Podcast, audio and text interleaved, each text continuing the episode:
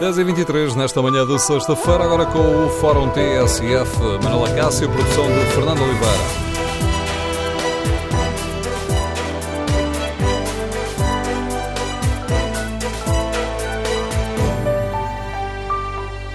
Bom dia, no Fórum TSF de hoje vamos falar de incêndios e da defesa do interesse público e queremos ouvir a sua opinião.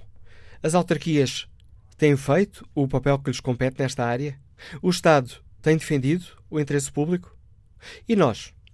Exercemos o nosso direito de cidadania para exigir que os problemas se resolvam? O número de telefone do Fórum é 808-202-173. 808-202-173. Quase uma semana depois da tragédia de Pedrógão Grande, em que morreram 64 pessoas, continua a fazer-se uma pergunta, ou melhor, duas perguntas. Como foi possível? O que devemos fazer para diminuir a possibilidade de uma tragédia destas se voltar a repetir. No Fórum TSF queremos ouvir a sua opinião. Se existem leis concretas sobre a limpeza do mato junto a casas, ou sobre as distâncias de segurança a que as árvores devem estar de, de casas, de fábricas ou, de, ou das estradas, por que é que essas leis não estão em muito, muitos casos a ser cumpridas? É porque as leis não fazem sentido e, e, logo não podem ser aplicadas? É por falta de vontade ou de capacidade das autoridades em fazer cumprir a lei? Queremos ouvir a sua opinião no Fórum TSF. E o Estado tem defendido o interesse público nestas matérias? Por exemplo, fiscalizando se as concessionárias das autoestradas cumprem este tipo de tarefas que lhes são exigidas explicitamente pela lei? O número de telefone do Fórum é 808-202-173. 808-202-173. Pode também participar neste debate escrevendo a sua opinião no Facebook da TSF ou na página da TSF na internet. Para participar neste debate online, podem ainda responder ao inquérito que fazemos na página da rádio na internet. As autarquias têm cumprido o papel que lhes cabe?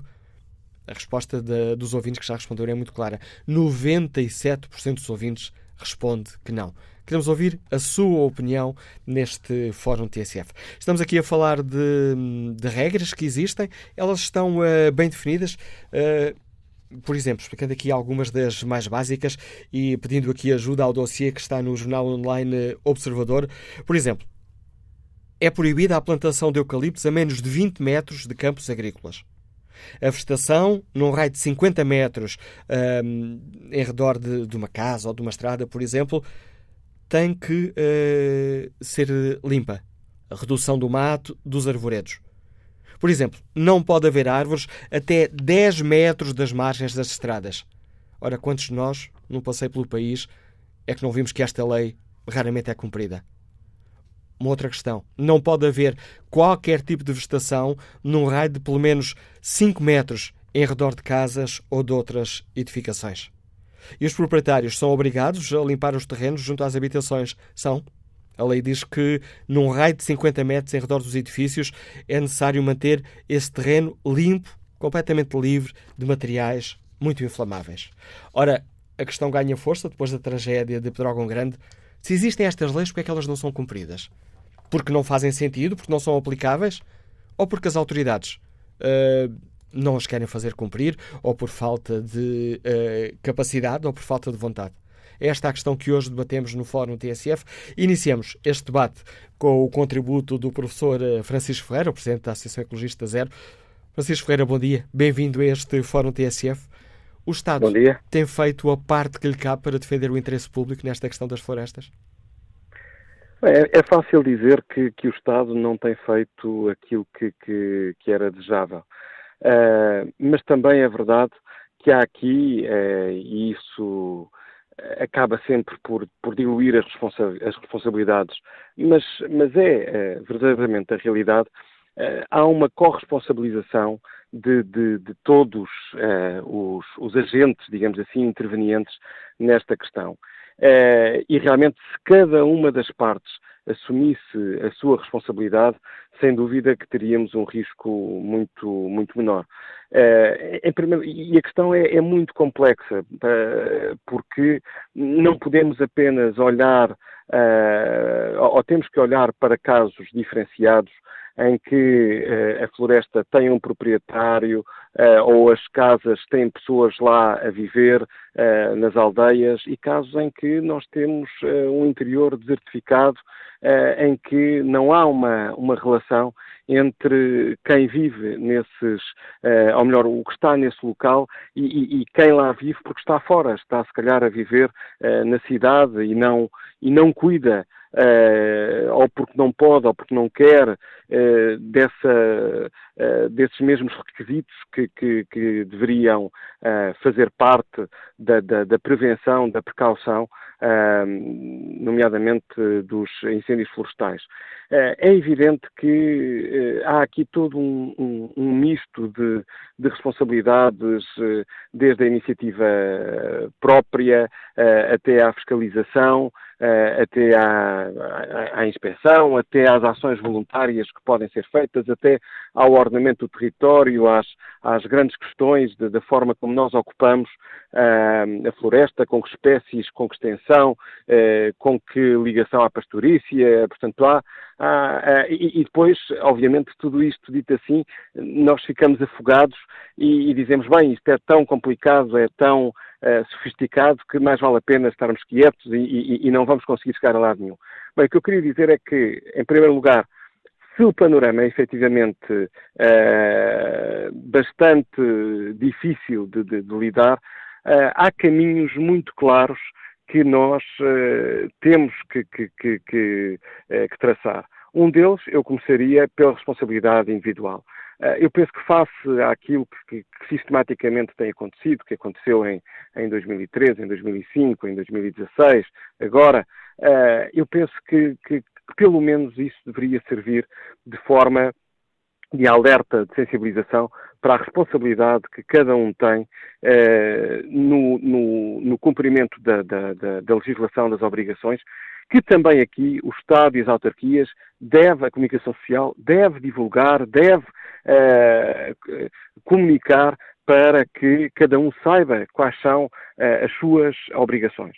Em segundo lugar, é absolutamente crucial que, à escala municipal, e essa é talvez uma das escalas mais eh, relevantes neste, uh, nesta hierarquia, uh, que realmente uh, as autarquias eh, cuidem deste, do, do, do seu património, eh, que são as populações, que, que são eh, as florestas, que é a paisagem. E, e, e, isso significa ter uma visão muito próxima, muito curta, das necessidades que vão ser cada vez maiores nomeadamente, nós estamos com, com 80% de uma situação de seca meteorológica extrema e severa desde o dia 18 de junho, quer dizer, vamos ter um verão difícil, é? e, e, e, assim será no, no, nos próximos anos, infelizmente, nomeadamente por causa das alterações climáticas. Portanto, nós temos que ter a capacidade de fiscalizar, de, de, de, de prevenir, de aconselhar, de agir Uh, e, e, e, aí também é preciso estabelecer prioridades. Nós não podemos ir a tudo. Eu estou convencido que não, não há meios, não há recursos, não há. A, a legislação que se quer cumprir exigia, uh, uh, exigia um esforço que é inatingível. E, portanto, é preciso escolher quais são as, as, as, zonas de maior, quais são as situações de maior risco, quais são as prioridades, onde é que se deve intervir. E depois, e por último, é, é realmente fundamental eh, que nós eh, consigamos levar a cabo aquilo que, que tem vindo a ser eh, decidido ao longo dos anos, que se sabe que é crucial Uh, do ponto de vista da, prevenção, do ordenamento, a, a, a, tal perspectiva que não é a da proteção civil, que não é a salvaguarda imediata, que não é o lidar com o problema onde se gasta muito dinheiro, mas, mas sim aquilo que é estruturante uh, e, que, uh, e, e, que tem que ser mudado para nós reduzirmos fortemente a probabilidade de ocorrência de uma, de uma catástrofe desta natureza. No essencial está cada um de nós, nas suas tarefas, a cumprir a, a, sua parte, digamos aqui, do, do acordo, deste contrato social que temos com o Estado e depois do Estado. Exatamente. É, é, há que perceber, eu, eu, penso que todos nós temos esta, esta tendência de, de, de responsabilizar sistematicamente as autarquias e o Estado. E, e, e, não deve ser desresponsabilizado. Mas há que perceber que, que nós, uh, que somos tão voluntariosos, uh, e os portugueses aí, sem dúvida, que têm um, um, um espírito de missão grande de, de, de, de agir uh, face a este tipo de, de catástrofes, de ajudar, este espírito de ajuda tem que aparecer antes, tem que aparecer como sentido de responsabilidade antes de nós termos a, a, a, a catástrofe, antes de termos realmente um, os eventos que, que, que, eh, que infelizmente presenciamos. Uh, e é essa responsabilidade, mas essa responsabilidade exige uh, informação e formação. Uh, e exige que nós uh, realmente uh, saibamos quais são essas obrigações. E por incrível que pareça, eu, eu, acho que esta, um, esta comunicação às empresas, às pessoas, esta, esta tarefa pedagógica de, de, de realmente explicar a cada um de nós o que deve fazer é tão ou mais importante do que se calhar eu multar quem não, não, não cumpre por não ter a distância exata. Uh, eu, eu acho que uh, quando nós olhamos, por exemplo, para um país como o Japão, que teve uma, uma catástrofe, no entanto, ainda complicadíssima, como foi Fukushima, com, com, o acidente nuclear, mas que também tem terremotos com uma, uma, uma, frequência, infelizmente, também grande, há um, essa, esse espírito de responsabilidade, de atuação, de, de, uh, de, saber o que fazer e por que fazer, uh, que é incutido desde a infância, é absolutamente crucial. E o Estado também sabe quais são as respostas que têm que ser dadas. Já agora peço desculpa, uh, peço desculpa por interromper, porque julgo que tocou aí uma questão essencial e para a qual eu não, não tinha chamado ainda a atenção aqui no Fórum TSF. A sensibilização faz-se na família, faz-se nos grupos de amigos, uh, mas faz-se também muito na escola. A nossa escola está a dar atenção a esta, a esta questão da sensibilização ecológica? Eu penso que a escola uh, está, sem dúvida, uh, e ao longo dos anos, a, fazer esta, esta sensibilização para os diferentes riscos que nós enfrentamos no dia a dia mas é preciso ir mais longe. Eu acho que é como, é como a, a, as questões do ambiente. Nós estamos uh, sensíveis, uh, mas não, não, não, não incutimos ainda no nosso dia a dia uh, a responsabilidade de, de, de, fazer a mudança. É como a reciclagem. Nós sabemos que é absolutamente fundamental uh, do ponto de vista do uso dos recursos. Mas depois vamos ver e estamos longíssimo das metas que seriam desejáveis. Uh, e, portanto, é, é a mesma coisa.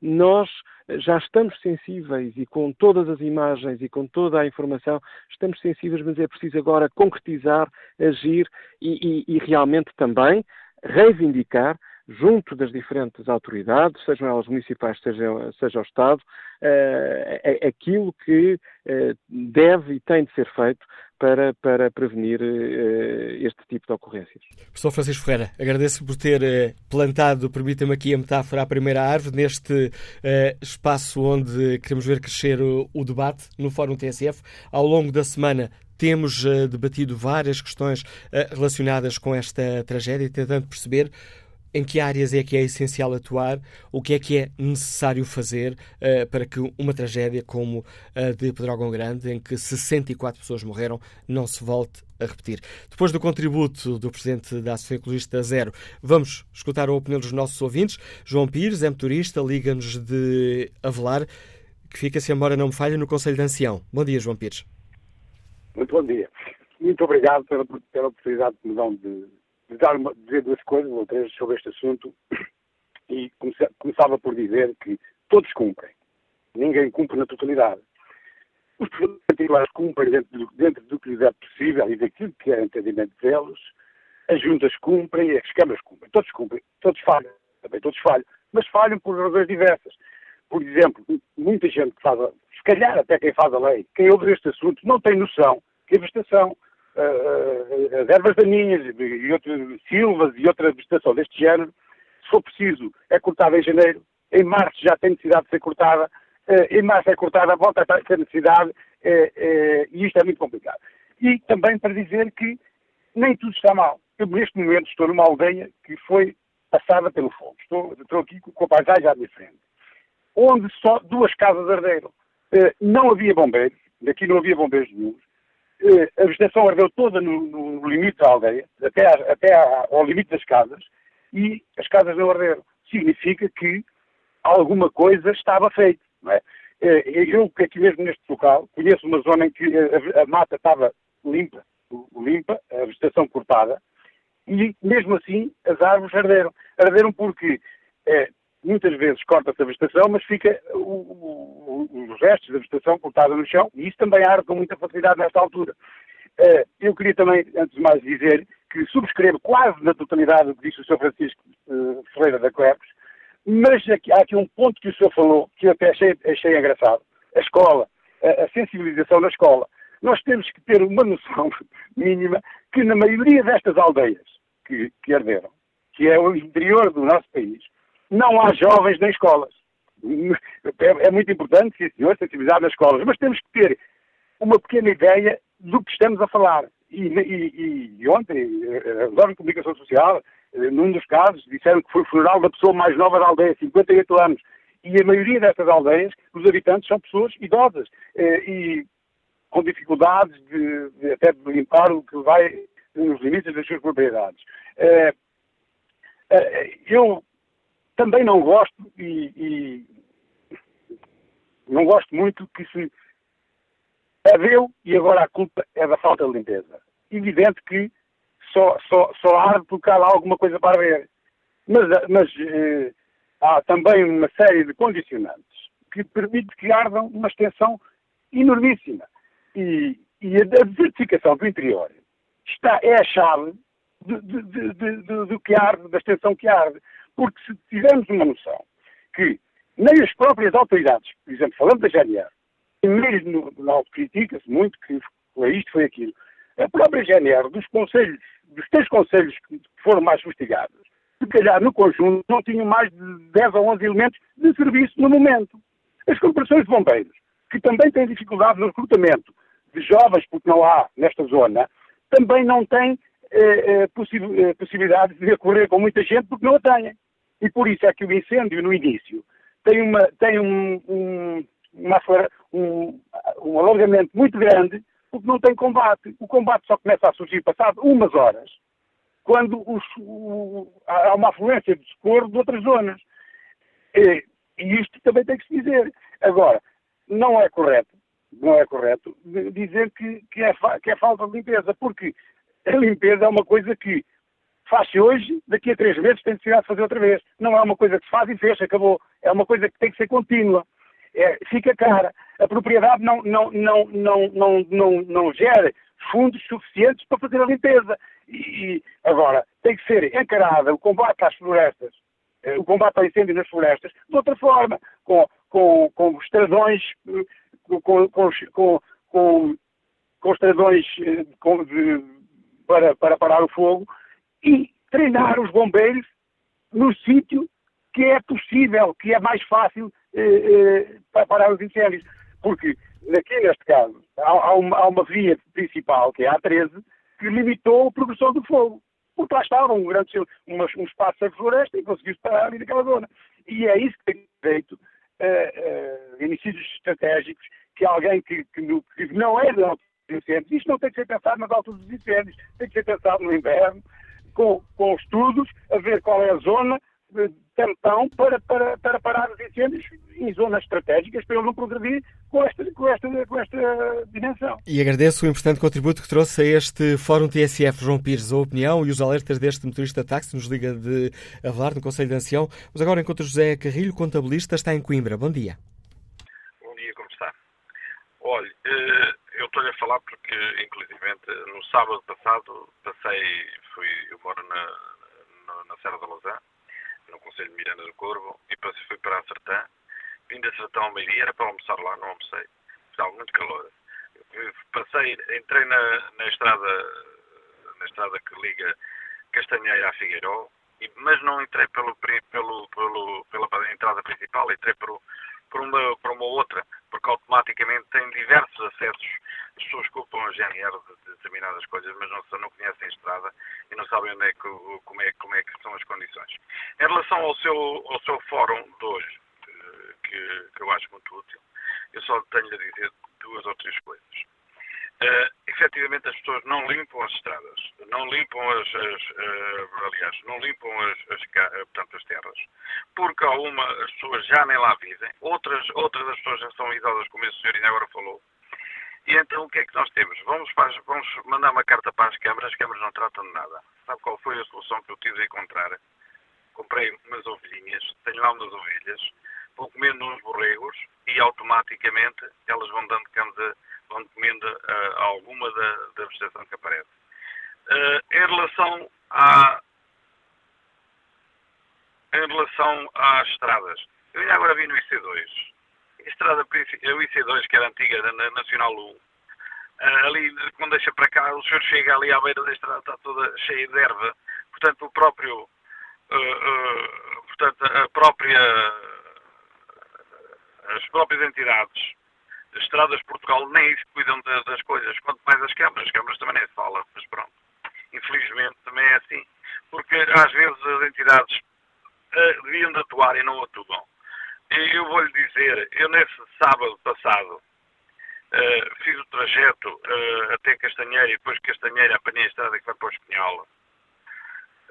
eu tive, eu, eu tive para três vezes, num trouxe de, três, de, de cerca de 1500 metros, porque a minha mulher, inclusivamente, saiu do carro para eu tirar três ou quatro árvores que estavam a atravessar a estrada. Isto é o que acontece numa estrada municipal. Estou? Estamos a ouvi-lo, José Carrilho. Ah, eu que eu não estava, pensava que estava. Isto foi o que aconteceu no sábado. Por exemplo, isto aconteceu-me porque eu depois acabei por vir almoçar a casa e, e, e, e, estavam três árvores. Nós até pensávamos que aquilo era uh, alguma coisa relacionada, sei lá, como pessoa se for à noite passar aquele local, está sujeito a, ter até um assalto. E estavam lá três, três ou quatro eucaliptos, ou, uh, portanto, nós tirámos três, ela tirou três, aliás. Uh, e, lá, e, eu passei por cima de mais dois. E isto, isto é numa estrada municipal ou numa estrada, ou, ou numa estrada, numa estrada portanto, nacional, onde acontecem essas situações. E agradeço este contributo e esses retratos uh, da situação real que encontrou, que nos deixou José Carrilho. Esses são também retratos importantes e ajudam-nos a chamar este debate o próximo uh, participante, uh, que é o Presidente da Associação Portuguesa de Técnicos de Segurança e Proteção Civil, Ricardo Ribeiro, que já ouvimos aqui esta semana e devo confessar que uma, hoje, quando estava a pensar no fórum, lembrei-me dos alertas que aqui deixou e foi nessa altura que achei que fazia sentido trazer este debate hoje aqui aos uh, nossos ouvintes. O Ricardo Ribeiro tem uma tese de doutoramento na Universidade Europeia de Madrid, onde fala, avalia as políticas públicas nesta área da, da floresta. Temos aqui um déficit de intervenção pública, em sua opinião, Ricardo Ribeiro? Temos, e também temos um, um déficit de conhecimento eh, da realidade estrutural eh, da problemática dos incêndios florestais em Portugal. E eu ir, iria até pegar em algumas palavras de, de, senso comum e de bom senso de um ouvinte, do João Pires, eh, que aborda aqui duas ou três questões interessantes, mas depois eh, eh, eh conclui eh, o inverso daquilo que é, que é correto. Ou seja, o João Pires, e bem, fala na desertificação. Diz, por outro lado, que a floresta deixou de ter valor mas depois uh, parece que isto não tem nada a ver com a falta de limpeza. É exatamente isto. A falta de limpeza é um, um dos aspectos essenciais. E quando se diz limpeza, convém referir que não é cortar tudo. A limpeza da gestão das faixas de combustível é do combustível fino. E uh, essa, uh, como consequência, pela limpeza do combustível fino, nós temos menor possibilidade de ignições, ignições que se autoextinguem e a progressão do incêndio de forma menos intensa e mais lenta. Ora, eh, se de facto eu, eh, e como disse bem o, o, o, o nosso amigo João Pires, uh, ouvinte da TSF, que diz que uma das razões, e bem, eh, desta problemática é a desertificação, invocando até ele que não há escolas, e é verdade, não há, não há jovens. Bom, ehm, se não, uh, uh, esta desertificação decorre eh, não é de um problema de hoje, decorre de um problema de há 20 anos a esta parte. Repare, quando eu desinvisto no interior com o pretexto de cada vez há menos pessoas, vou estimulando cada vez mais a existir menos pessoas. Eu, na minha tese, estabeleci uma relação entre a desertificação do interior e os incêndios com maior área ardida em Portugal. E, e porquê? Porque eh, quando nós acabamos com os centros de saúde, com os CTTs, com os bancos, com as empresas, com o emprego, com os hospitais, com a próprias acessibilidades condicionadas e limitadas, eu estou a estimular a movimentação um, desta população para o litoral. Depois, uh, para colocar a cereja no cimo do bolo, uh, uh, negativamente, a floresta portuguesa perdeu 60% do seu valor. Ou seja, as pessoas têm os terrenos, não conseguem retirar rentabilidade desses terrenos e ainda por cima são obrigadas a fazer a limpeza. E este paradoxo tem que ter uma solução pública uh, que, que, que, que, responda de alguma forma a isto.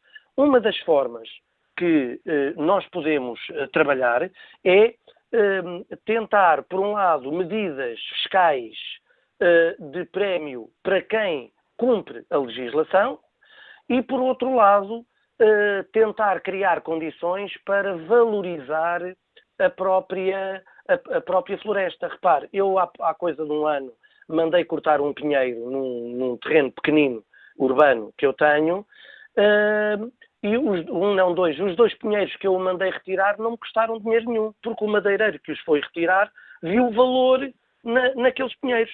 Se eu conseguir fazer isto para o mato fino, nomeadamente através de centrais de compostagem municipais, eu começo a atribuir valor a esse tal combustível que é necessário retirar das nossas florestas.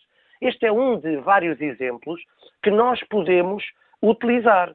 A outra questão tem a ver, depois, e que também foi aqui falado, a construção de meios de prevenção ao combate ao incêndio, de apoio aos, eh, às ações de combate ao incêndio. Por exemplo, os tais aceiros, os estradões, como foi aqui dito, os pontos de água, a organização da floresta, fazer a reflorestação de forma ordenada eh, trabalhando também com, com espécies uh, mais resistentes à propagação do incêndio, a vigilância uh, e, e, por último, esta questão muito simples, que também foi aqui abordado pelo último ouvinte, e que tem a ver com a responsabilização dos protagonistas do setor no, ao nível de, destas medidas de prevenção que eu acabei de falar. Por exemplo, eu ainda ontem, ontem, ontem estive aí um, e uh, tive a ocasião de tirar várias fotografias em vários conselhos uh, envolvidos neste, nesta problemática, em que claramente não se fez a limpeza das bermas por concessionários de lances e de sublances. Eh, já para não falar em algumas partes das autoestradas também. Agora, uh, quando isto não é feito, repare, eu tenho um dispositivo que está sujeito a uma pressão imensa nos dias em que há as condições ideais, como aconteceu uh, aqui no início, na ignição deste incêndio, as condições ideais para a existência de incêndios. E nessas alturas não há dispositivo que aguente. Portanto, a, a principal situação que nós devemos uh, trabalhar daqui para a principal, não é única, é de facto prevenção, prevenção e prevenção. Já agora só um, um, um dado, porque é importante e porque estamos a falar na, na, na, nas câmaras municipais, etc. Há muito para fazer aqui. O processo formal uh, de defesa da floresta contra incêndios, que foi a avaliação que eu fiz na minha tese, existe há mais de 10 anos. Repare, o, eu não vou aqui politizar isto e por isso não vou divulgar o município, mas um dos três municípios teve o POME aprovado o ano passado, em abril quando provavelmente um, um, um, conselho com estas características devia ter aprovado o, o POM há cinco ou seis anos atrás. As comissões municipais de defesa da floresta contra incêndios reuniram quantas vezes? Fizeram-se alguns exercícios? Atualizaram-se, atualizou-se o Plano Municipal de Defesa da Floresta contra Incêndios? O Gabinete Técnico Florestal tem os meios adequados? Quer dizer, é, é, são algumas perguntas que nós temos que as fazer, não para criticar, não para ir à caça às bruxas, mas para aprendermos e para olharmos para o futuro e corrigirmos os erros. E isto, muitas das vezes, não se está a fazer em Portugal. E paga-se caro. Já agora, para terem ideia, os, os ouvintes, em Portugal, há arde anualmente uma média de 35% a 45% da área total da União Europeia. Em 2013, eh, que foi o último ano do estudo eh, do, eh, em que o meu estudo incidiu, arderam 52% da área total da União Europeia. Isto é um drama. E depois, ainda por cima, somos o país que menos faz reflorestação, pelo que todos os anos perdemos floresta em reflorestação negativa. E todas estas questões têm que ser trabalhadas pensadas num contexto, sem perder de vista o combate, mas num contexto de prevenção. A própria Aspro Civil tem proposto que, tal como há equipas de combate a incêndios florestais, nomeadamente na fase Charlie e na fase Bravo, deverá haver equipas de prevenção de incêndios florestais a partir de janeiro. E, e portanto, tem que se olhar para isto de outra maneira e, e tem que se ter novas visões na abordagem que se faz a esta problemática dos incêndios florestais em Portugal. E obrigado pela importante reflexão que trouxe a este debate que hoje fazemos no Fórum, Ricardo Ribeiro. Uh, o testemunho e uh, os dados uh, deste Presidente da Associação Portuguesa Técnicos de Segurança e Proteção Civil, que tem uma tese de doutoramento sobre o Plano Nacional de Defesa da Floresta contra Incêndios, onde avalia 10 anos de políticas públicas nesta área, 10 anos com muitas falhas. Retomamos este debate já a seguir ao noticiário das 11. Tudo o que se passa, passa na TSF.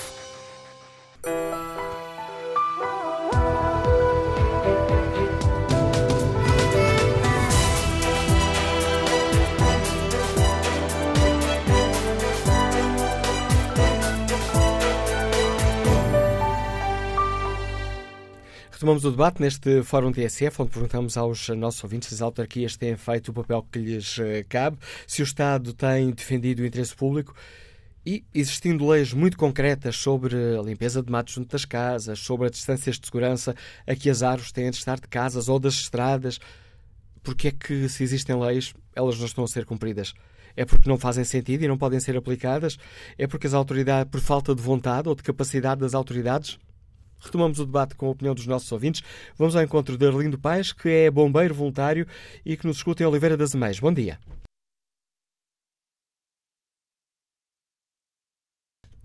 Bom, aqui um problema na ligação com o Arlindo Paes. Já vamos tentar retomar este contacto um pouco uh, mais à frente.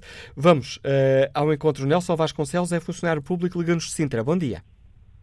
Bom dia. Uh, portanto, eu, eu como residente em Sintra e, mais recentemente em Lisboa também tenho deparado na, na via pública, não só nos meios urbanos como nos meios mais rurais, muitas vezes com situações que uh, fico, fico indignado como é que é possível quando desde buracos na estrada, a vegetação no meio dos passeios, buracos nos passeios, são situações que facilmente são visíveis por qualquer funcionário municipal que tem incumbência de, de, passar naquelas zonas, seja para recolha de lixo, seja para manutenção das próprias vias, e, e muitas vezes eh, dou por mim ao fim de, de, de saturado de semanas ou meses de ver aquela situação, a ter que telefonar para a Câmara de Lisboa, quando estava em Lisboa, para a Câmara de Sintra, para reportar a situação. E eu acho que isto é, é um ato cívico, pronto, o cidadão pode fazer, mas que competia acima de tudo, eh, a quem trabalha na, na, nessas autarquias e que passa ali, se calhar diariamente, a fazer supostamente o seu serviço, reportar aos serviços internamente eh, o que é que há para fazer na via pública. e isso não acontece, isso não é preciso nenhuma formação específica. Acho que isso também é um pouco de bom senso do próprio funcionário municipal e zelo no cumprimento do seu serviço. Se calhar até o funcionário pode comunicar e depois a hierarquia não, não fazer, não, não, não dar encaminhamento a essa, a essa situação. Isso também acontece. Mas o que eu tenho reparado, por exemplo, aqui na Câmara de Sintra, é que eu tenho contatado, de, de, por exemplo, em questões de, de sinalização no meio do, do, dos passeios, em, em, poucas semanas, não sei, não sei se por ser o ano de eleições, a situação é resolvida. Quando se trata de questões de terrenos abandonados com, com matéria inflamável, desde madeiras, móveis, móveis uh, em terrenos baldios, em vegetação, vegetação no meio de passeio, se passam semanas em que não é recolhido. Um, ultimamente vejo mais, como digo, mais atenção nessa situação. Mas eh, eu posso lhe dizer muito concretamente a situação em que vi a minha casa mais, mais em risco de, de, de, incêndio, mais ameaçada, a minha e de todo o bairro, foi exatamente porque existem terrenos que não são baldios, são terrenos que têm dono, mas são terrenos que têm apenas arbustos, não estão, são, estão loteados, não, não, não, estão, pronto, não, não estão a ser, não há construção, têm, vão criando para ano arbustos e, e, de repente há um senhor que, que tem um pombal e se lembra de largar, fazer uma queimada que alastrou, em, pou, em poucos minutos, alastrou vários hectares e, e, curiosamente o senhor era bombeiro. Ou seja, eh, eu que tenho imenso respeito pelos bombeiros e só não sou bombeiro por, questões de saúde, senão desde pequenino sempre sem ser bombeiro, fico perplexo como é que um bombeiro sozinho se lembra de fazer uma queimada e depois de repente vê-se aflito e teve que pedir auxílio, obviamente, aos colegas. Portanto, eu acho que até neste aspecto de limpeza da mata, de, de, terrenos particulares, como disse há pouco um ouvinte, se houvesse esse cuidado das câmaras municipais de aproveitarem a biomassa existente nesses terrenos e prestar esse serviço ficando com o lucro dessa, da recolha dessa biomassa, ótimo. Se, se houverem queimadas, isto uma vez que há populações por esse país fora que, que, idosas e com poucos recursos que não têm meios para pagar alguém que lhes faça uma queimada com segurança. Eu não sei se esse serviço é pago, mas penso que é pago aos bombeiros para fazer uma limpeza de um terreno, uma queimada, que esse serviço fosse uh, gratuito para as pessoas que têm baixos recursos, pelo menos, e que o fizessem com segurança, porque têm morrido anualmente pessoas, uh, que, normalmente com uma certa idade já, que ao tentarem limpar os terrenos acabam por falecer. E depois acabam por também falecer aquelas que não limpam os terrenos e, e, e acabam por morrer outras que, que, em consequência disso. Portanto, uh, há aqui, nota-se, eu pelo menos noto isso, uh, a dificuldade que as pessoas de uma certa idade têm em fazer, em manter limpos, limpos os seus terrenos, porque não têm dinheiro para pagar a quem os vai limpar, depois também não o conseguem fazer sozinhos e a solução mais fácil é pegar fogo e, e, e pelo fogo limpar aquele mato. E muitas vezes acabou por morrer lá, porque depois não conseguem fugir, aquilo lastra sem, sem, sem dar em conta e, não conseguem controlar. Portanto, haver uma articulação entre as câmaras e os bombeiros para que essa limpeza do, do, do, dos, dos terrenos fosse feita de uma forma controlada e eh, pronto, gratuita, para, pelo menos para quem não o pudesse eh, pagar. Proposta concreta que nos deixa Nelson Vasconcelos, que agradeço também o contributo que trouxe a este Fórum TSF.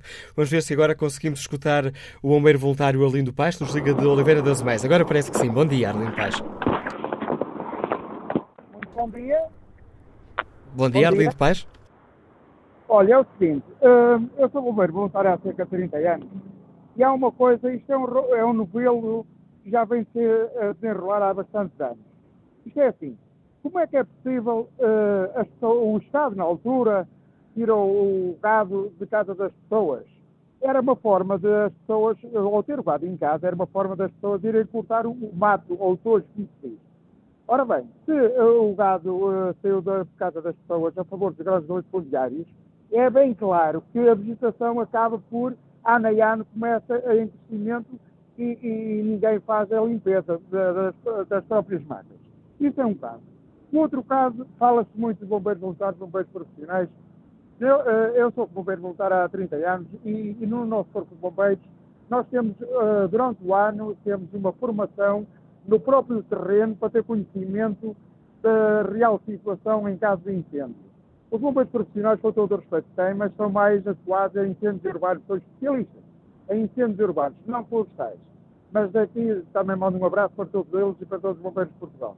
Agora a questão é esta. Não podemos criar uma legislação, como o senhor há um bocadinho disse, que tinha de fazer limpeza. A limpeza faz-se uh, e passado pouco tempo já está novamente. Eu, por acaso, tenho um mato com cerca de 84 metros de largura. O que é que acontece? Tenho uma casa de cada lado. Então quer dizer que vai ficar sem pinhal fazendo limpeza. Não, tem que haver a prevenção. É, as pessoas que estão no fundo de emprego e muitas mais pessoas têm que haver prevenção. Um, para terminar, queria falar um outro ponto. O pioneiro é, em Portugal, a nível de bombeiros voluntários, a qual foi o meu comandante, foi o comandante Ramiro Alegria, de Oliveira das Meias. Desde já lhe interesse um um abraço.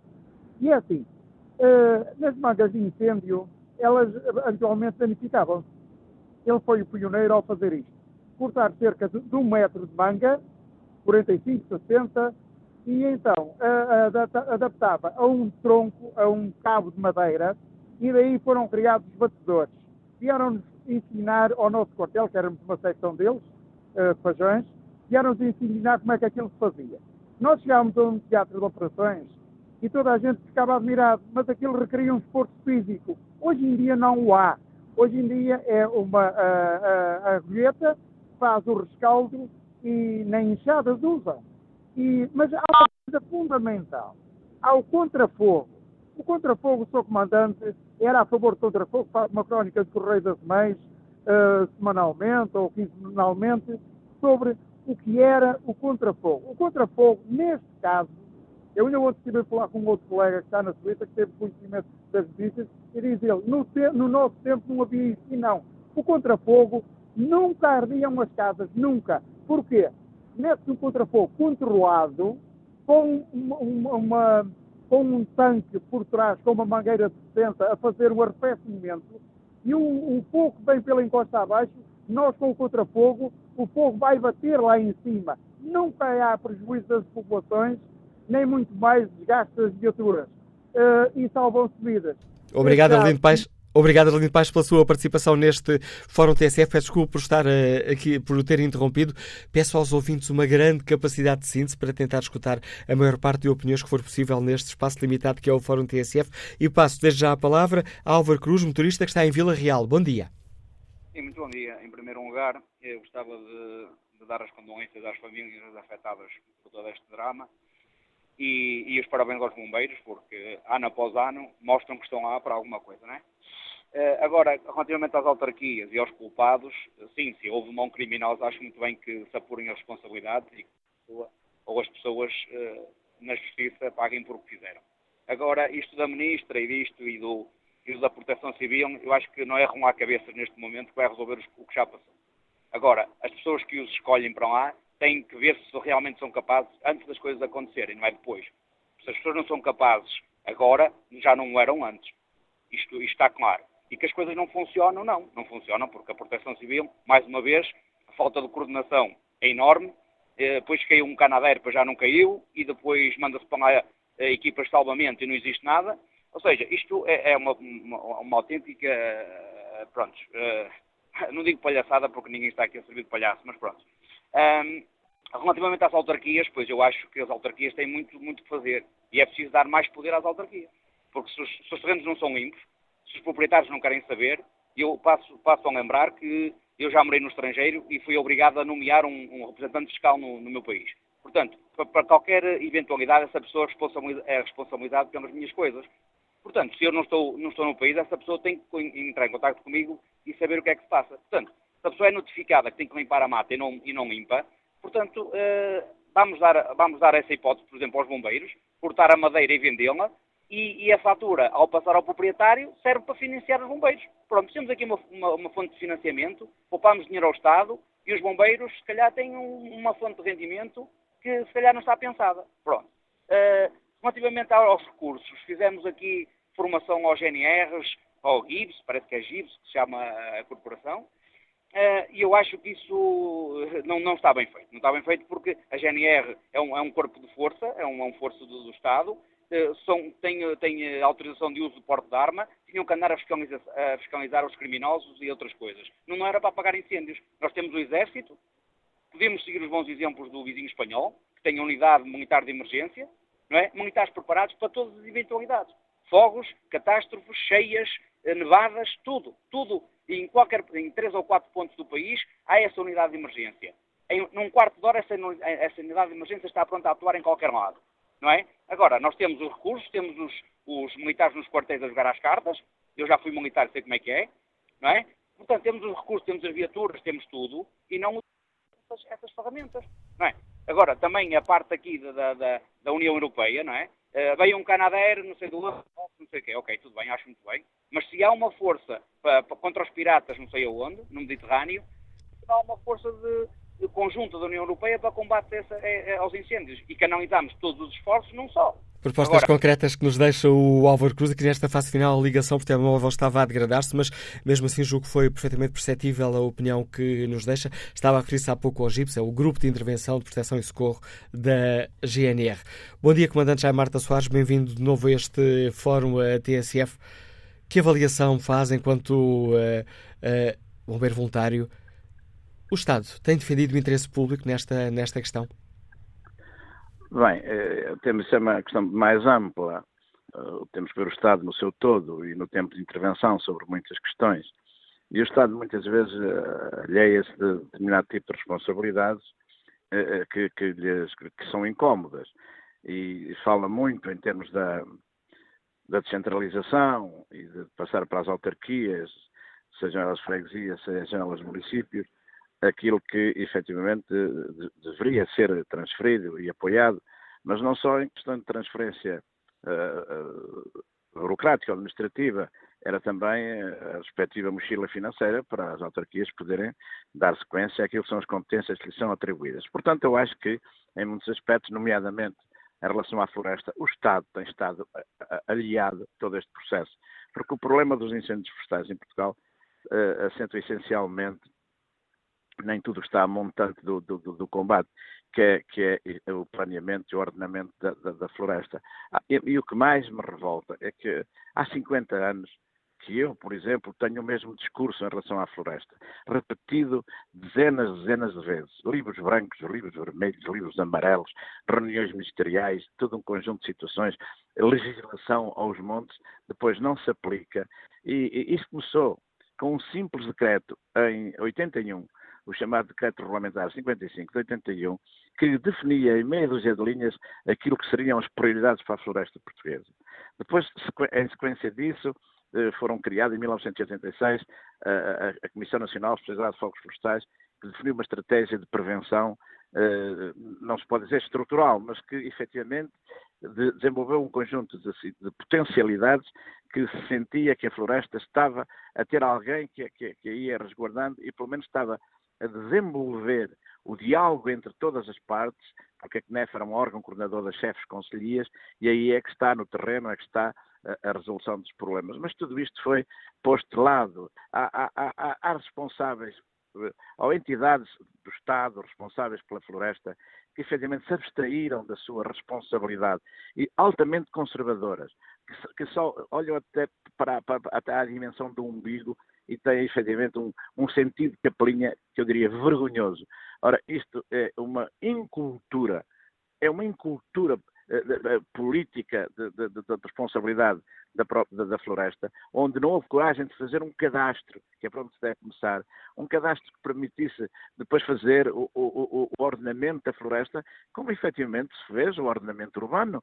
Nós temos que aplicar as mesmas regras do ordenamento urbano no ordenamento florestal. Nós temos que definir e, e, e saber e entender a, a, onde a colocação de Portugal na, na, na zona da, da, da, da, bacia do Mediterrâneo, sujeita a todo um conjunto de, de movimentações, nomeadamente do, do, do aumento das, das, temperaturas, que, que vão aumentar gradualmente e que Portugal tem que se prevenir. Mas isto era já uma situação, o que hoje lhe estou a dizer, já o disse há cerca de 50 anos, a muitos ministros, a muitos deputados de Estado, a diretores eh, gerais de florestas, a, a ISNF, em situações. E repare, foram criadas há uns anos em Portugal, e posso, posso referir uma, uma associação florestal de grande envergadura, de grande capacidade, Forestes, uh, me recordo, fui o primeiro Presidente da Assembleia Geral dessa, dessa, dessa, dessa associação, onde se definiam a estratégia, onde se, onde se sabia, onde se fazia um diagnóstico completo, bem feito, onde se sabia a terapêutica que se tinha que aplicar. O que é? Dava-se esses rapores e o que é que se fazia? Aplicavam-se aspirinas de fraca qualidade em vez de antibióticos que tratassem a doença. Mas isto tem sido assim, por isso, respondendo concretamente à sua resposta, o Estado tem-se aliado das suas responsabilidades e por isso a floresta portuguesa está no estado em que está. Obrigado, Comandante Jaime Marta Soares, pelo contributo que traz ao Fórum TSF. Vamos agora enquanto o engenheiro João Gonçalves, nos Liga de São João da Madeira. Bom dia. Bom dia.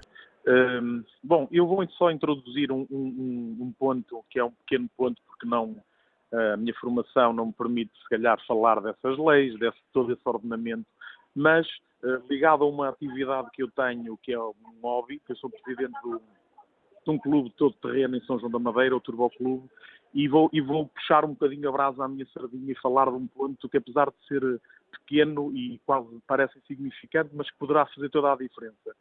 Uh, Tem-se falado durante, durante este fórum que, de facto, os aceiros, os caminhos, os, os, matos, as florestas, acabam por estar, os caminhos ficam completamente tapados, sem acesso, que em momentos muito pontuais fazem toda a diferença.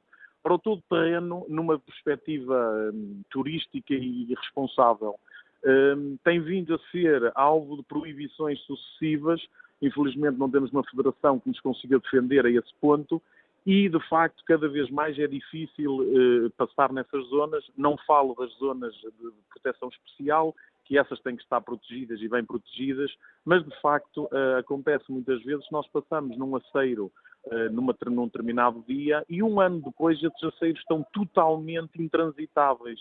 Ora, no dia em que os bombeiros ou alguém da proteção queira lá passar numa situação de urgência, não vão passar porque estão totalmente tapados, porque não se pode passar lá, não se pode transitar.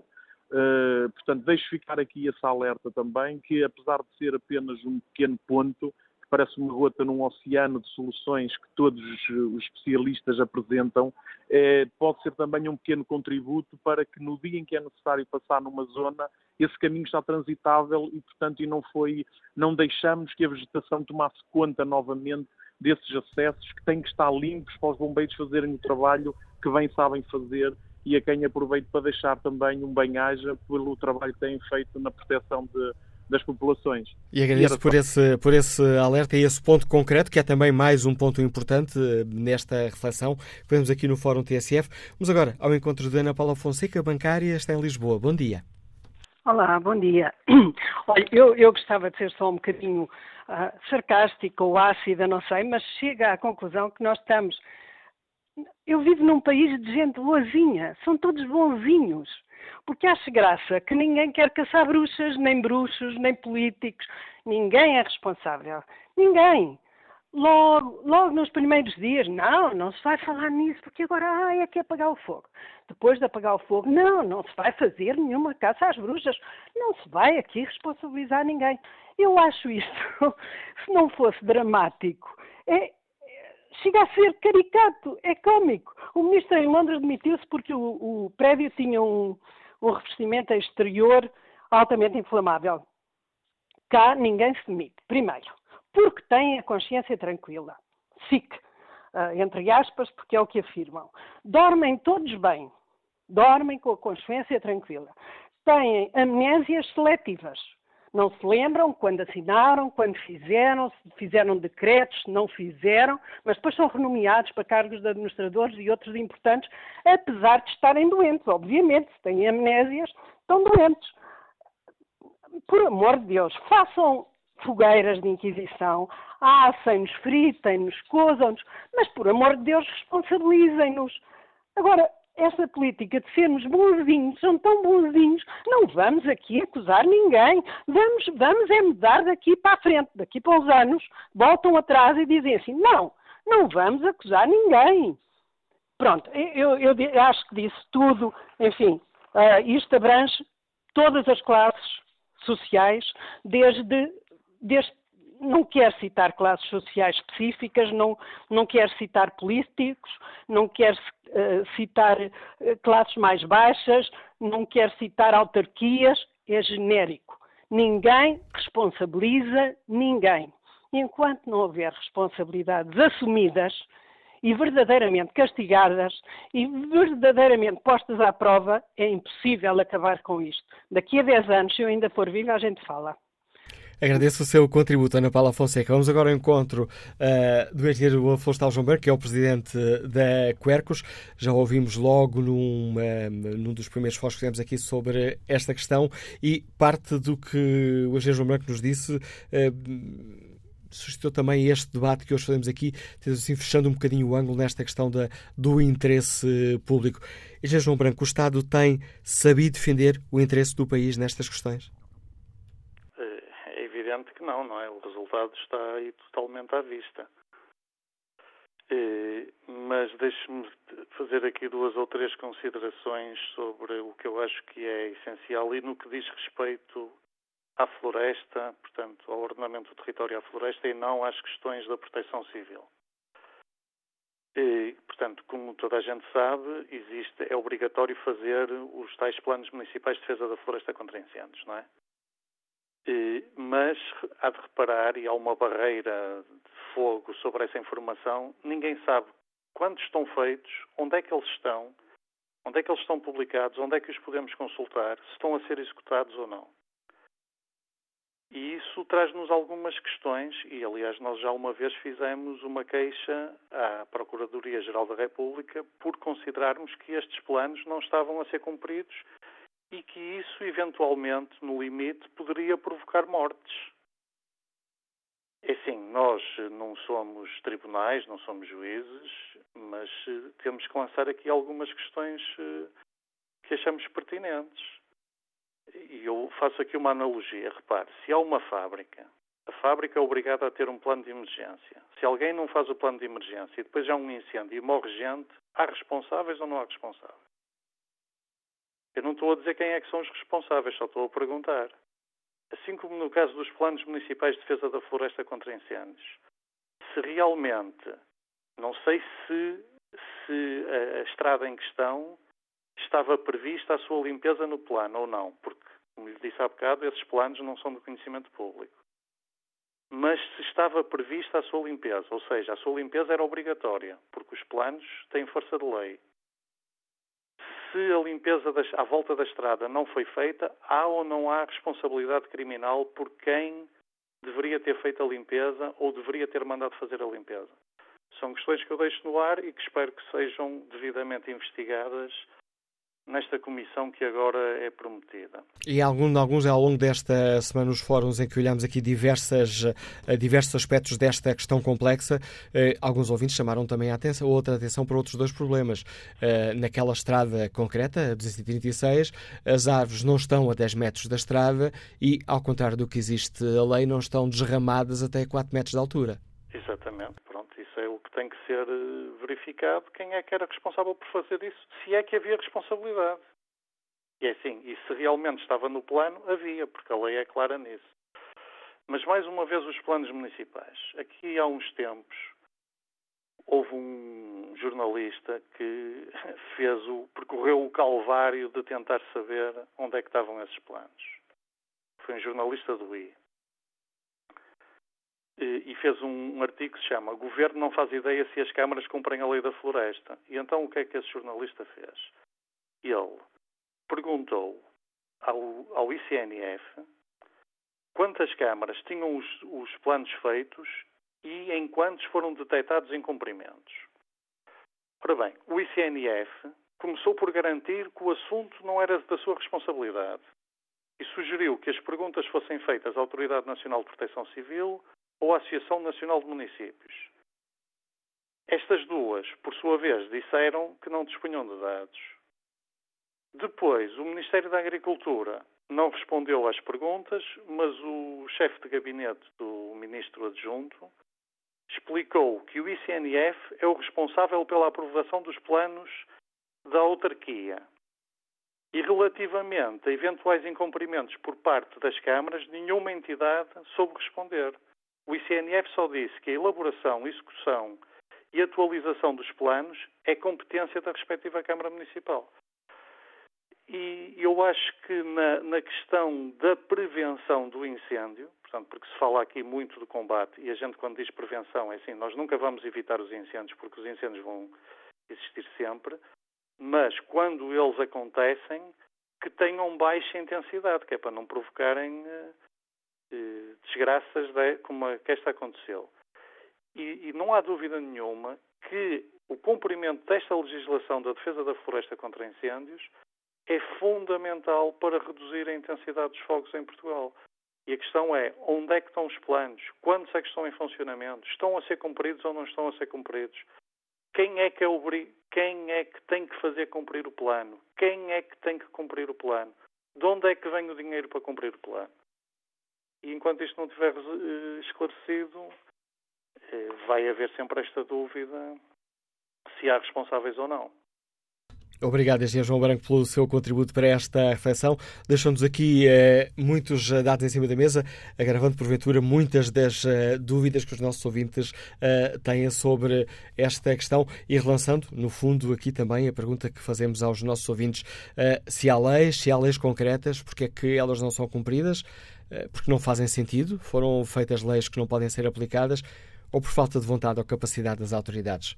Olha aqui o debate online. José Sousa escreve: Vivemos num país de interesses. Bastava que as leis fossem cumpridas, manter as distâncias. Se na realidade são curtas, basta alterar a lei. Uh, na minha opinião, uma distância de plantação de eucaliptos de 50 metros de cada lado seria o ideal, logo corresponde a 100 metros. Com essa medida, nenhuma morte teria acontecido e falo de eucalipto, explica José de Souza, falo de eucalipto porque é uma matéria-prima mais inflamável. João Gonçalves responde às questões que fazemos aqui no Fórum TSF, uh, dizendo que é evidente que o governo e as autarquias não têm feito o que devem. Primeiro, uh, é IMI elevado, o IMI elevado para quem cultiva e zero IMI para quem abandona. Isto faz sentido? Pergunta João Gonçalves. Ponto 2. 35% dos terrenos estão abandonados, mas o cadastro não está feito. Ponto 3. Acabar com os guardas florestais faz sentido na cabeça de alguém? Ponto 4. As autarquias deviam obrigar ao associativismo dos proprietários, muitas vezes sendo a própria autarquia a liderar essa associação. Esta é a ponta do iceberg, pois tudo começa quando existiam subsídios para cultivar eucalipto e subsídios para quem não cultivava a terra. Quanto ao inquérito está na página da TSF na internet, perguntamos se as autarquias têm cumprido o papel que lhes cabe nesta questão. Ora, 95% dos ouvintes responde que não. E importa aqui, já o deveria ter feito, eh, mas mas hum, logo na abertura do fórum esqueci-me de dar essa informação aos nossos ouvintes. Obviamente convidámos a Associação Nacional de Municípios uh, Portugueses a participar neste debate, mas uh, não houve resposta a esse convite. Convidámos também a Associação Nacional de uh, Freguesias, que por questões de agenda recusou o convite para participar neste debate. Bom dia, Manuel Sousa Novaes, é agricultor, liga-nos de Barcelos. Bem-vindo a este fórum. Barcelos, bem-vindo a este fórum. Bom dia, Manuela Cássio. Bom dia a todos os ouvintes do Fórum. Uh, bem, começaria por dizer o seguinte. Estamos num país sem reino nem roca. Infelizmente, já muitas vezes falei sobre os incêndios. E culpa-se toda a gente, em principalmente os donos da propriedade florestal. Uh, esquecendo, porém, de que essa gente que é dona das, eh, das propriedades florestais, que dependem delas para sobreviver. E quantos deles, e quantos deles eh, foram os que deram origem a todos esses espaços verdes que eu conheço, aquela zona toda que ardeu, porque foi, infelizmente, eu hoje não posso exercer exercício de caça, mas conheço, porque eu conheci e percorri quase país da zona de, de caça. Isto é muito triste que esteja a acontecer. Há muita mão criminosa por trás disto. Nós temos, hoje os fogos são um, um negócio. É um negócio. É um negócio de milhões. Enquanto que tudo podia ser evitado. É terrível. Eu vi de primeira hora, desde domingo de manhã, às 7 horas de manhã, quando começa a coisa, fiquei, comecei a ficar perplexo daquilo que estava a ver. Mortos começar a somar mortes. Isso é triste. É triste, Manuela Cássio, que morra uma pessoa carbonizada em Portugal. Não é 64. 64 é uma catástrofe. É triste é não ter gente que esteja a governar este país com conhecimento de causa. Nada sabem. Eu tenho uma quarta classe, já paguei muitos incêndios. Não foi preciso tirar custo, foi preciso ser arrojado, ser determinado, ir para ali, ao meio. Ainda este o ano passado, aqui na minha freguesia, estava num fogo aqui a arder. Eu estava longe de casa, telefonava o Neca, onde é que tu estás? Anda aqui no instante. Anda cá no instante a pagar isto, anda cá. Eu cansei, vim para casa, caço o meu trator, carregador frontal. Os bombeiros proibiram, mudou entrar no meio da linha de fogo. Tínhamos meros espectadores. Meros espectadores. Agarrei-me, metei-me por meio de fogo dentro. Era no meio de chamas que eu andava. Abri caminho, cortei ali o fogo. O fogo parou ali. Neste país, vê-se que as pessoas andam para os incêndios para apagar os incêndios a metro quadrado. ganham por isso. É triste que isso aconteça. Temos muitas coisas. E naquela zona, que está numa zona onde há albufeiras, podia-se pôr linhas de fogo, de, de, de, água, por aquelas montanhas. Agora queria mais uma coisa, Manuela Cássio. É muito triste que haja milhões, milhões, dezenas de milhares de milhões para bancos que roubaram o país, para bancos que roubaram o país e não haver 5 mil milhões que dê àquela gente que vive, que perderam a sua subsistência, perderam os seus familiares, perderam o gosto pela vida. É triste, Manuel Cássio. É lamentável que estas coisas, nós temos tanta gente com canudo superior que vale zero. Lamento, Manuel Cássio. Desculpe-me. Não tenho que pedir desculpa, agradeço o seu contributo para este Fórum TSF, Manuel Sousa Novaes. Vamos agora ao encontro de Carlos Martins, informático, que está em Coimbra. Bom dia. Manuel Cássio, bom dia ao Fórum. Uh, se me permite, vou reportar uma situação concreta que demonstra a pouca eficácia na, na interação entre os diversos organismos que participam na responsabilidade da gestão da proteção civil na área dos incêndios. Aqui mesmo, no, numa área central de Coimbra, na rua Virgílio Correia, em Celas, junto ao infantário e uma escola primária e a mais de meia centena de prédios que o ladeiam, existe um terreno que está intransitável, com vários hectares de matagal, com ervas, árvores secas, incluindo eucaliptos com altura de mais de 15 metros, que não é limpo, nem desmatado, tendo até uma carrinha de herdade ali depositada, sofás destruídos. O terreno está vedado apenas numa das extremidades. O potencial de incêndio é, é enorme. Dentro do conceito de, de, prevenção que tem sido falado, como sendo o, me, o, o meio mais uh, eficaz para se tentar evitar que ali aconteça um incêndio, que seria catastrófico, dada a ampla superfície do terreno um, e as habitações envolventes, contactámos vários de, vários de nós, como moramos aqui, cinco entidades a saber. Proteção Civil, uh, que disse fazer a gestão de recursos para que deveríamos ligar para a Proteção Civil Municipal, os sapadores. Esta entidade transmitiu-nos que nada podia fazer, pelo que era melhor telefonar para a Polícia Municipal. Esta disse-nos que a legislação obriga a que as uh, comunicações sejam feitas até 15 de abril, para que a Polícia Municipal possa obrigar os proprietários a limpar os terrenos. Nada podiam fazer. O melhor era que nós telefonássemos para a Junta de Freguesia de Santo António dos Olivais. Fizemos isso. Nesta entidade foram, foram, foram afáveis connosco, os receptores da comunicação, mas não têm meios, pelo que, pelo que uh, iriam reunir com a, com, com a Câmara Municipal de Coimbra, pelo que talvez não fosse pior ligarmos para a autarquia. Uh, telefonámos para a Câmara. Não conseguimos falar com o Sr. Engenheiro Fernando Rebelo, foi o nome que nos foi dado, mas fomos atendidos por uma funcionária administrativa que registrou prontamente a informação, sem dúvida, mas foi dizendo que não poderiam entrar no terreno, que era uma propriedade privada. Caso contrário, o proprietário poderia até acionar eh, eh, judicialmente a Câmara. Entretanto, iriam informar a Polícia Municipal. E dissemos que já, já os havíamos feito, que esta nos, nos transmitiu que nada podiam fazer. Agora, a, a nossa questão aqui, porque isto é, é de facto uma situação que pode resultar em catástrofe, dada a amplitude do terreno central, António Infantário, de uma escola primária de mais de 50 prédios que o ladeiam de um lado e do outro, e que nada é feito, vamos continuar de braços cruzados perante uma situação na rua Virgílio Correia, em Coimbra, mesmo quase no centro de Coimbra, ao pé da, da Avenida Carlos Gulbenkian, com, com, com, potencial para causar uma, uma enorme catástrofe, depois vamos todos andar a chorar, a dizer que a culpa não é de ninguém, então mas ninguém faz nada. Doutor Manuel Acácio, muito obrigado, talvez nos consigam ajudar. Pelo menos o fórum talvez consiga. Obrigado por nos traçar esse retrato de um caso concreto e essa uh, aventura uh, para conseguir resolver um problema que, pelo menos por enquanto, continua sem solução. Mário Santos está reformado, liga-nos de Penacova. Bom dia. Bom dia, muito obrigado por esta oportunidade. Olha, Dr. Manuel Cássio, desde sábado que temos estado a assistir a este desenrolar de declarações, de palpites, pessoas que, enfim, se calhar percebem tanto como eu de incêndios, mas têm todos uma opinião. Eh, eu tenho uma opinião de dizer e tenho, vou pôr, colocá-la no ar. A natureza não é dominada pelo homem, mas antes o contrário. O homem é dominado pela natureza. E quando a natureza quer, o homem não pode evitar. Lembremos e recordamos com certeza imagens quando chegam dos fogos eh, na Austrália e na Califórnia, salvo erro. É Califórnia, não é? Nos Estados Unidos. Eh, onde eh, a natureza também é madasta e, e, há incêndios de 15 dias monstruosos que levam tudo na frente.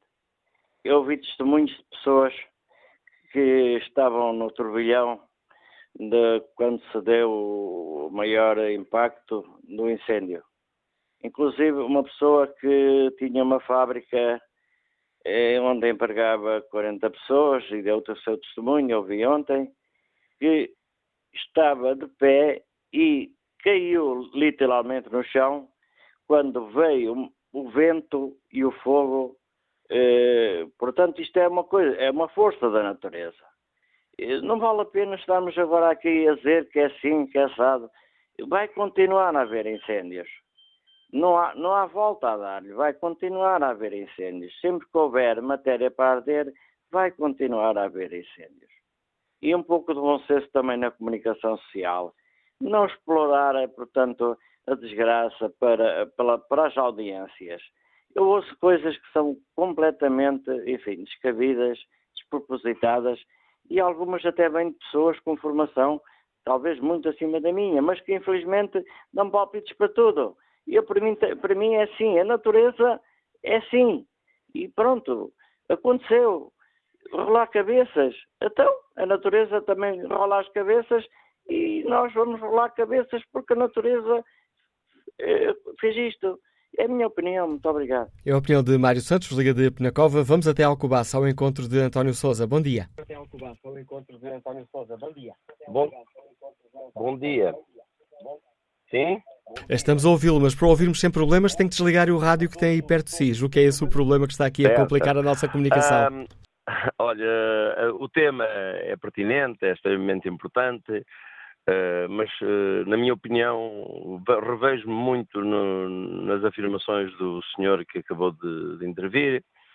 Uh, e é assim, primeiro, relativamente ao, ao, inquérito, eu sou 100% de que deve haver inquérito e deve-se levar até a exaustão para, para memória futura, para se prevenirmos de outras coisas no futuro.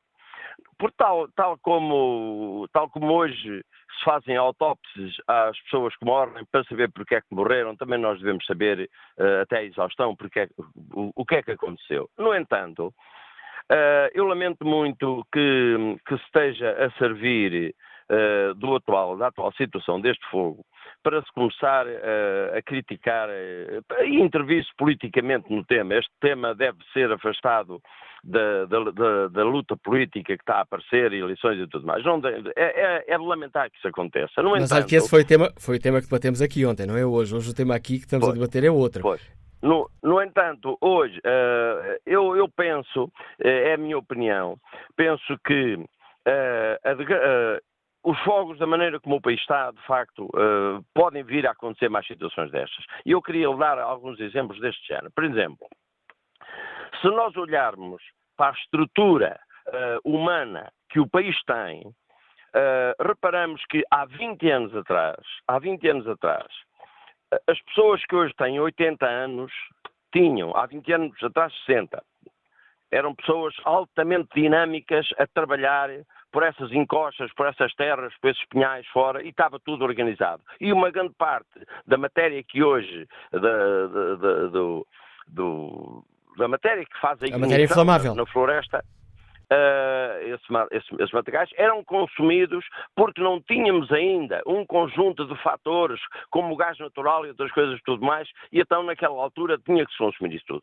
O tempo mudou, os tempos mudaram, as vidas mudaram, e as pessoas que faziam isso hoje têm 80 anos, infelizmente não tem ninguém que as proteja. E obrigado, António Souza. Peço desculpa por cortar a palavra nesta fase final do seu raciocínio, mas já ultrapassei em quase dois minutos o tempo, em quase não, em mais de dois minutos, o tempo que estava disponível para este debate. Obrigado pela sua participação. Olho aqui nos, uh, roubando aqui mais um pouquinho de tempo, o inquérito que fazemos aos nossos ouvintes, perguntamos se as autarquias têm cumprido o papel que lhes cabe. 95% dos ouvintes responde que não. Fernando Veiga Alves participa no debate online com esta opinião, o que se assiste por parte dos diversos intervenientes a quem cabe ordenar e fiscalizar o ordenamento florestal é um laxismo na execução da legislação que temos, que, embora não sendo ideal, devia servir para a prevenção destas ocorrências. Rosa Fernandes escreve que as câmaras municipais e as juntas de freguesia falham literalmente na vigilância dos seus territórios. Nem Pedrógão, nem Castanheira de Pera, de Pera, nem Góis, nem nenhuma Câmara alerta a sua população para a situação das matas, nem avisam as autoridades competentes para o efeito. Se aplicassem as coimas estipuladas na lei, tudo seria diferente.